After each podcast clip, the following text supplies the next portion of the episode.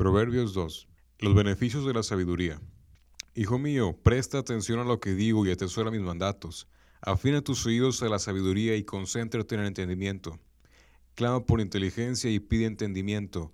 Búscalos como si fueran plata, como si fueran tesoros escondidos. Entonces comprenderás lo que significa temer al Señor y obtendrás conocimiento de Dios.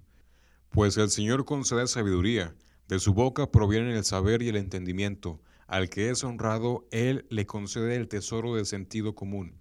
Él es un escudo para los que caminan con integridad. Él cuida las sendas de los justos y protege a los que le son fieles.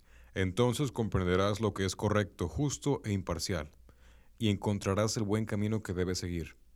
Pues la sabiduría entrará a tu corazón y el conocimiento te llenará de alegría. Las decisiones sabias te protegerán, el entendimiento te mantendrá a salvo, la sabiduría te salvará de la gente mala, de los que hablan con palabras retorcidas. Estos hombres se alejen del camino correcto para andar por sendas tenebrosas, se complacen en hacer lo malo y disfrutan los caminos retorcidos del mal. Sus acciones son torcidas y sus caminos son errados. La sabiduría te librará de la mujer inmoral, de las palabras seductoras de la mujer promiscua.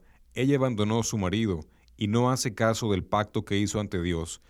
Entrar a su casa lleva a la muerte, es el camino a la tumba. El hombre que la visita está condenado, nunca llegará a los senderos de la vida. Por lo tanto, sigue los pasos de los buenos y permanece en los caminos de los justos, pues solo los justos vivirán en la tierra y los íntegros permanecerán en ella.